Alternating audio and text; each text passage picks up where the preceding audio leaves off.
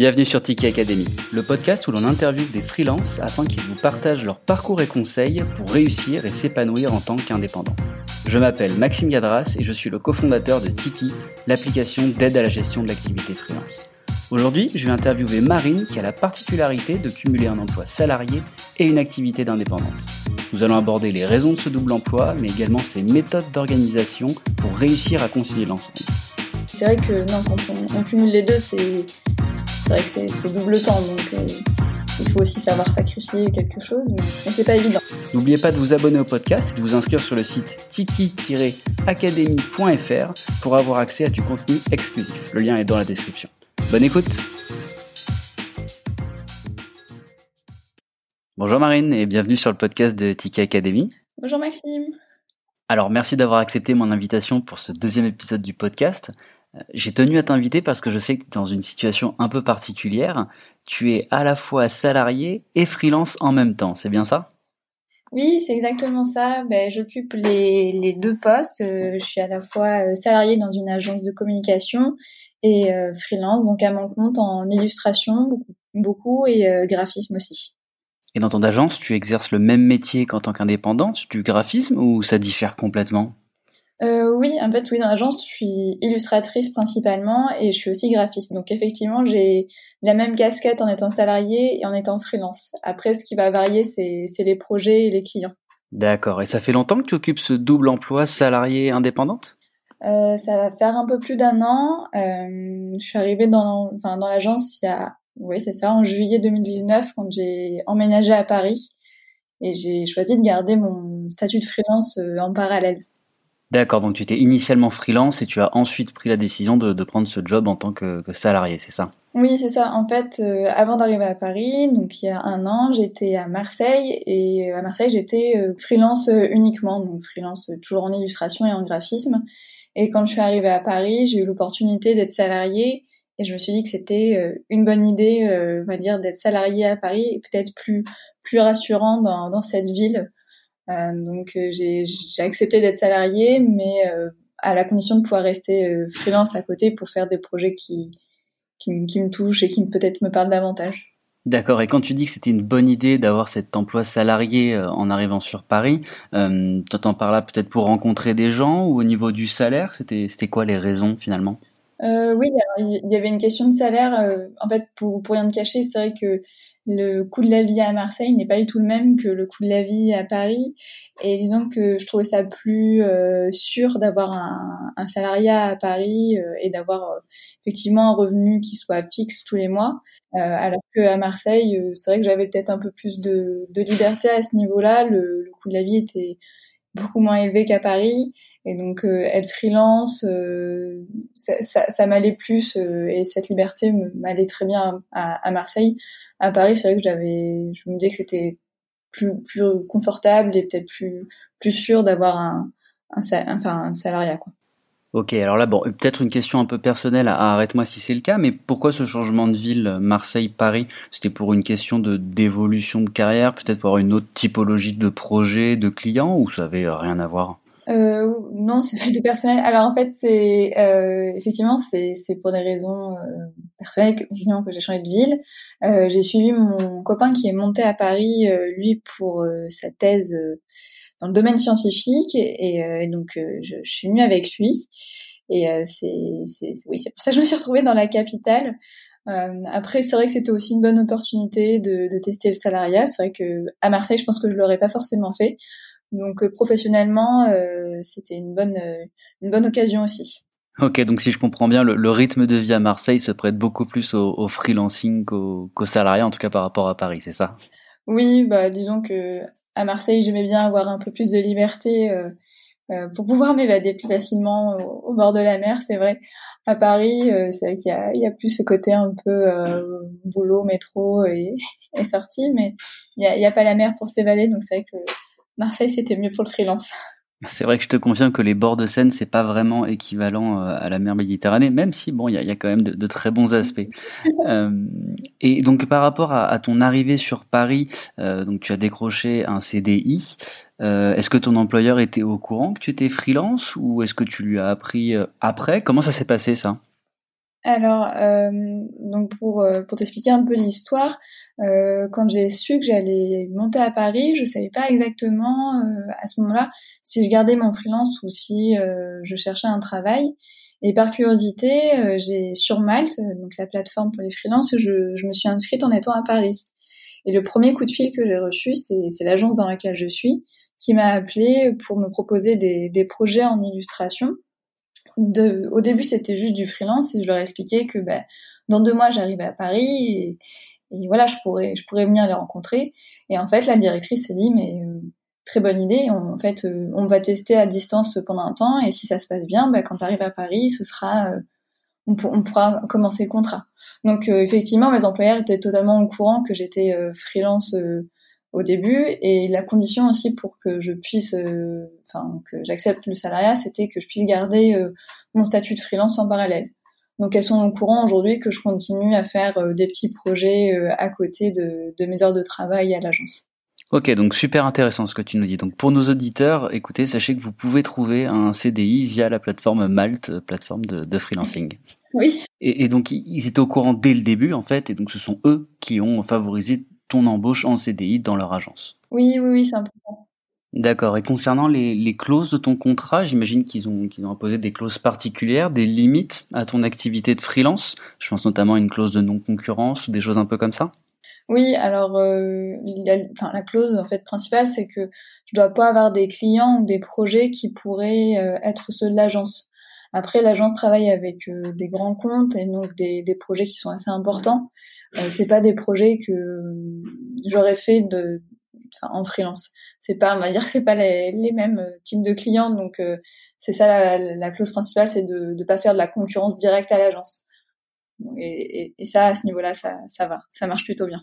Ok, parce que toi, quelle typologie de client tu as en tant que freelance?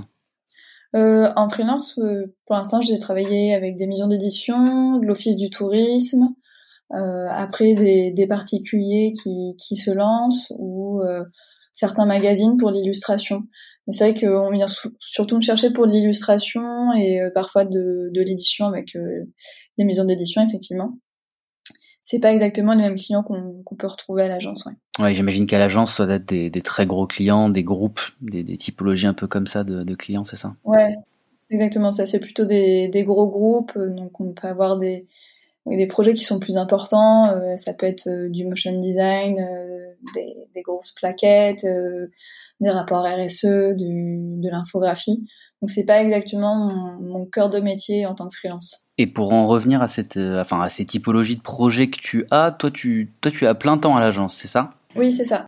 Je fais mes 35 heures par semaine. 35 heures par semaine, ok. Et comment tu fais euh, pour gérer euh, les demandes de tes clients euh, dans ton travail à, plein temps, les demandes de tes clients en tant qu'indépendante, avoir le temps entre, avec tout ça de, de, de caler ta, ta, vie personnelle C'est quoi la recette en fait? Comment on fait pour s'en sortir? Honnêtement, je pense que j'ai pas vraiment une recette ou une recette secrète. Ouais, c'est c'est au début, au début c'était assez compliqué, c'est vrai. Euh, j'ai au tout début du salariat, j'ai beaucoup travaillé le soir pour mes, mes clients, donc euh, ça. Par exemple, mon copain n'était pas forcément content de me voir travailler euh, jusqu'à minuit ou tous les week-ends. Donc j'ai aussi levé le, le, pied au niveau du freelance. Euh, c'est peut-être aussi ça un peu le secret, c'est de savoir aussi sélectionner les projets qui qui nous plaisent vraiment et qui nous parlent vraiment. Et donc, euh, à ce niveau-là, c'est vrai que je, faisais mes, mes 7 heures par jour au travail et quand je rentrais, j'essayais d'organiser mon temps euh, un peu moitié-moitié euh, vie perso, moitié-moitié vie freelance. Mais c'est vrai que non, quand on, on cumule les deux, c'est c'est vrai que c'est double temps. Donc, il faut aussi savoir sacrifier quelque chose, mais, mais c'est pas évident. Je, je, dois, le reconnaître. Après, euh, on, s'arrange comme on peut. On peut répondre euh, entre midi et deux à un mail, euh, faire deux trois petites choses et, repartir sur le, le, le salariat. Mais mais c'est vrai, il faut savoir jongler. il faut savoir jongler entre les deux. J'imagine, j'imagine.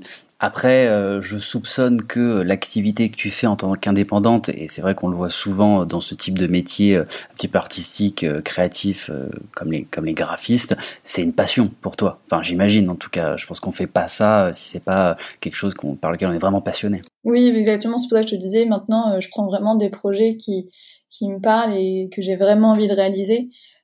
si c'était juste un projet comme ça ou ça me tente moins euh, juste pour dire que je l'ai fait ou euh, une question financière. Non, ça, ça m'intéresse pas. J'ai vraiment envie de maintenant de faire des projets qui, qui me plaisent et où, j'ai, voilà, j'ai vraiment envie de le faire.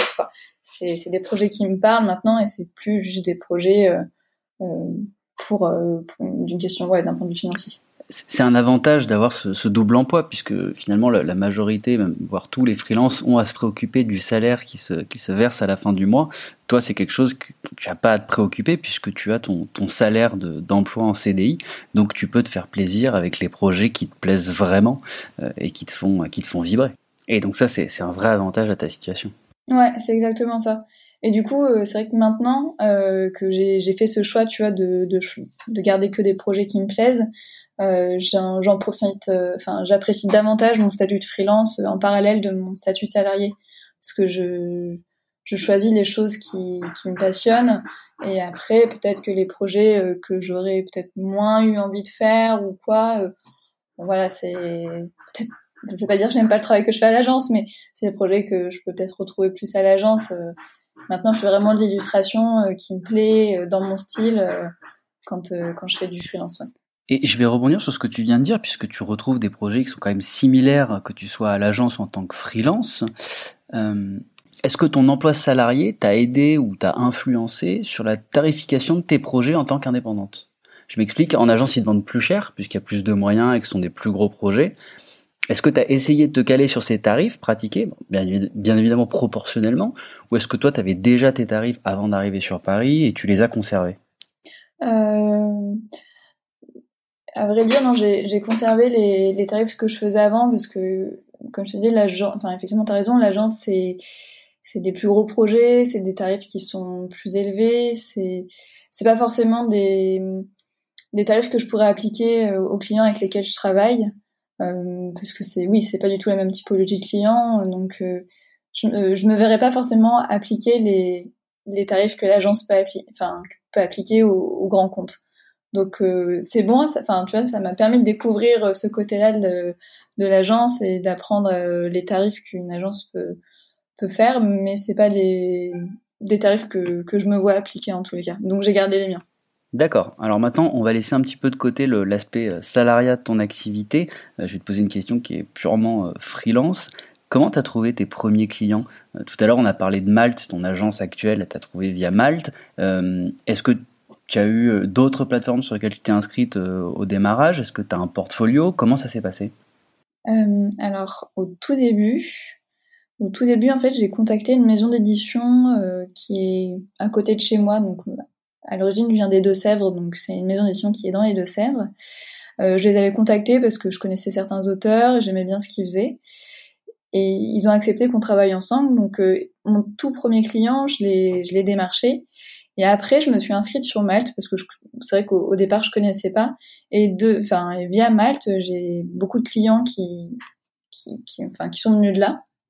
Voilà. Et après aussi, en parallèle, je travaillais avec une association qui est une association à Marseille qui travaille autour euh, euh, du numérique et, et, du design. Donc, c'est aussi des projets que je faisais euh, régulièrement avec eux en freelance. Donc mes deux premiers clients, on va dire, donc la maison d'édition et l'association, c'était c'est moi qui les ai démarchés. Et après c'est Malte qui m'a permis de trouver de, nouveaux clients pour euh, voilà pour continuer mon activité de, de freelance.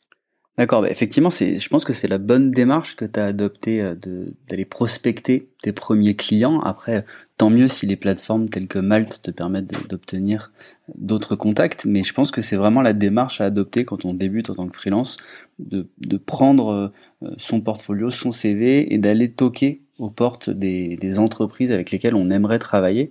Et d'ailleurs, je pense que c'est vraiment quelque chose euh, qui fait la différence quand on est dans une démarche de prospection, de, de montrer aux entreprises qu'on contacte qu'on a vraiment envie de travailler avec eux parce que derrière il y a une vision, il y a un projet, que ça va nous permettre de nous enrichir professionnellement et que le, but premier n'est pas forcément de faire du, chiffre d'affaires. Ouais. Mais je pense que quand on est freelance au début, il faut pas avoir peur de, démarcher. Euh, ça viendra pas tout seul, donc il faut savoir aussi aller chercher les clients et les clients avec qui on a envie de travailler. Mm. Et petite question concernant tes clients, aujourd'hui tu as des clients fidèles avec qui tu travailles régulièrement en dehors de la plateforme ou finalement tu, restes sur, euh, sur la plateforme Malte pour, euh, pour contacter et travailler avec tes clients? Alors j'ai gardé Malte, euh, donc il y a des fois on me sollicite et comme tu disais je, je prends pas tous les projets. Donc j'ai gardé Malte aussi, mais c'est vrai que j'ai aussi gardé de deux trois clients avec qui je travaille régulièrement, donc notamment la maison d'édition, un magazine et euh, l'office du tourisme de ma ville d'origine. Donc c'est les trois clients euh, de mon freelance que, j'ai conservé. Et après j'utilise toujours Malte en parallèle. D'accord. Et là, je vais parler un petit peu promotion. Comment tu fais pour promouvoir euh, tes services autres que via Malte? Est-ce que tu as donc du coup ton portfolio? Est-ce qu'il y a du bouche à oreille? Comment ça se passe? Comment les clients te trouvent aujourd'hui? En dehors de la plateforme Alors effectivement, j'ai mon propre site internet euh, que j'alimente régulièrement avec euh, avec les projets, les nouveaux projets. Après, j'ai une page Instagram. Euh, J'essaie de l'alimenter, mais c'est vrai que je pourrais peut-être un peu travailler dessus. Donc ça, c'est dans mes, mes futurs projets, c'est d'essayer de d'être meilleur euh, sur les réseaux sociaux. Et après, c'est vrai que j'ai beaucoup de bouche à oreille, notamment bah, dans ma ville d'origine où j'ai fait euh, plusieurs projets avec euh, plusieurs personnes via le bouche à oreille. C'est vrai que ça marche assez bien. Ok, oui, super important les, réseaux sociaux à développer quand on va avoir de la, visibilité. Petite question pour les gens qui nous écoutent, je pense que ça va intéresser plus d'un. Comment tu l'as fait ton portfolio aujourd'hui C'est un site internet? Est-ce que tu l'as développé avec une solution clé en main type WordPress Wix ou est-ce que tu es passé par quelqu'un pour le faire développer? T'as fait comment? Euh, Mon portfolio, oula, ça, il est passé par plein d'étapes au tout début, mon tout premier portfolio, j'avais fait sur Muse, euh, un, logiciel Adobe, mais qui, n'existe plus.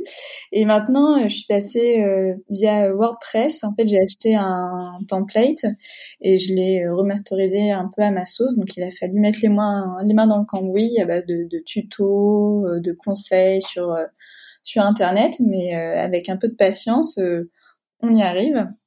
Et donc, oui, voilà, maintenant, je suis je suis sur WordPress, mais j'ai acheté mon nom de domaine euh, il y a ouais, presque presque dix ans maintenant. Ah oui, en effet, ça fait un moment. Euh, et j'ai vu sur ton site internet que tu avais une boutique Etsy sur laquelle tu vendais tes créations. Tu peux nous en dire un peu plus? Oui, alors euh, ça aussi, il faudrait que je le développe davantage. Mais c'est vrai que je me suis lancée dans l'aventure Etsy parce que plusieurs fois on m'avait fait la, la remarque et la demande de savoir si je, je vendais mes illustrations. Donc euh, j'ai décidé d'en faire euh, certains exemplaires, euh, notamment sous forme de, cartes postales. Donc je me suis lancée effectivement sur Etsy. j'ai fait imprimer certaines de mes illustrations et j'essaie de, partager ça via cette plateforme-là. Pour l'instant, je te disais, c'est pas encore développé parce que ça, ça prend du temps et pareil, je rebondis sur les réseaux sociaux. C'est vrai que c'est c'est sûrement via les réseaux sociaux que je pourrais euh, la faire connaître davantage. Donc il y a un peu de travail, mais euh, c'est dans mes projets euh, de 2021, on va dire, de, de développer davantage cette, cette boutique. Mais écoute, là pour l'instant, elle fait son petit bonhomme de chemin un peu toute un peu toute seule. je l'alimente régulièrement et, et voilà, mais c'est vrai que ça fait plaisir de voir parfois qu'il y a quelques achats par mois comme ça de, de personnes qui qui, ont ta petite illustration qui arrive chez eux, c'est toujours, toujours agréable. Ah, c'est sûr que ça fait plaisir de voir que ton travail est apprécié et que les, les gens te récompensent en achetant ce que tu fais. Et tu as des partenariats avec des imprimeurs ou des acteurs comme ça? Je vois que tu vends des cartes postales. Euh, bah, j'ai pas forcément de partenariat. Euh, j'imprime sur un via un site euh, internet. Je sais pas si je peux dire le nom, mais euh, voilà. Donc je, je, passe par eux. Oui, oui, tu peux. Ben, voilà, j'imprime via Pixar Printing parce que je trouve qu'ils ont des, des, bons papiers et effectivement un bon rapport qualité-prix aussi. leur impression, leur qualité d'impression est assez jolie, donc je, je, passe par eux. Enfin, pour l'instant, en tous les cas, je passe par eux et je suis assez contente du résultat. Donc voilà, je, je suis pas vraiment partenariat avec eux, mais S'ils m'entendent, je suis là. bon, Pixar Printing, si vous nous écoutez, vous savez quoi faire. Et concernant ton activité, une dernière question. Euh, quels sont les outils que tu utilises au quotidien pour faire tes factures, tes devis, gérer ta prospection euh, bah Déjà, est-ce que tu utilises des outils et si oui, lesquels? Euh, alors j'utilise le bon vieux Excel, donc j'ai plein de tableaux. C'est pas forcément le plus simple pour se retrouver. Et pour mes devis, je les fais un peu à la main sur InDesign. Donc pareil, c'est, on va dire que c'est un peu chantier. Mais c'est vrai que récemment, donc j'ai eu l'occasion de, de, tester Tiki. C'est quand même vachement plus pratique de pouvoir tout regrouper euh, sur un seul outil, parce que ça, change euh, d'avoir, euh, je te dis, 10 millions de tableaux à droite à gauche qui se mettent pas forcément à jour, surtout quand on n'arrive pas forcément à utiliser Excel. Donc je suis bien contente et j'ai hâte que la version complète de Tiki sorte. Bah, avec plaisir, on, te tiendra au courant. Alors pour nos auditeurs, euh, quand ce podcast sortira, la version complète sera disponible. Donc je vous invite à aller vous créer un compte et tester l'application sur tiki.io, t i 2 io Je vous mettrai le lien dans la description. Mais c'est vrai qu'on a vraiment créé cette application pour euh, simplifier la vie des freelances et éviter qu'ils aient euh, une multitude d'outils en parallèle. Donc content qu'elle te plaise. Et maintenant, la question de la fin, la question que je pose à tous les invités du podcast. Euh, si tu avais trois conseils à donner à des gens qui débutent en tant que freelance ou qui souhaitent se lancer en tant que freelance, qu'est-ce que tu leur dirais? Euh, Alors, c'est pas la question la plus facile. J'ai essayé d'y réfléchir un peu. Euh, je dirais dans un premier temps qu'il faut savoir être patient et qu'il faut pas baisser les bras parce qu'au début, le freelance, je pense que c'est pas la voie la plus évidente quand on démarre. Donc c'est pour ça que je pense qu'il faut être patient et, euh, ouais vraiment. Euh, ça, ce sera mon deuxième conseil, c'est avoir confiance en ses capacités euh, parce que c'est c'est pas forcément évident. Il faut savoir euh, savoir se vendre, il faut savoir avoir confiance en ce qu'on fait et si on le fait, c'est parce qu'on aussi on l'aime, donc il, il, faut il faut il faut foncer. Et on va dire que mon troisième conseil, ce serait de savoir organiser son temps. Euh, il faut freelance euh, souvent euh, on mélange un peu pro et perso mais il faut vraiment savoir faire une rupture entre son temps pro en freelance et, son temps perso. C'est je pense que c'est vraiment important et c'est aussi je pense la, la clé de la réussite Très bon conseil. Bon ben, ce podcast touche à sa fin. Merci beaucoup d'avoir accepté mon invitation, Marine. Oui, ben, à très bientôt, j'espère. À très bientôt et puis ben, peut-être euh, à une prochaine pour un autre épisode du, du podcast. Avec plaisir. À bientôt, Maxime. Et pour nos auditeurs, je mettrai le lien de ton portfolio et de ta boutique Etsy dans la description. N'oubliez pas également que vous pouvez vous créer un compte sur tiki-academy.fr pour vous créer un compte et obtenir l'accès à du contenu exclusif autour du podcast. Allez, à très bientôt sur Tiki Academy. Thank you.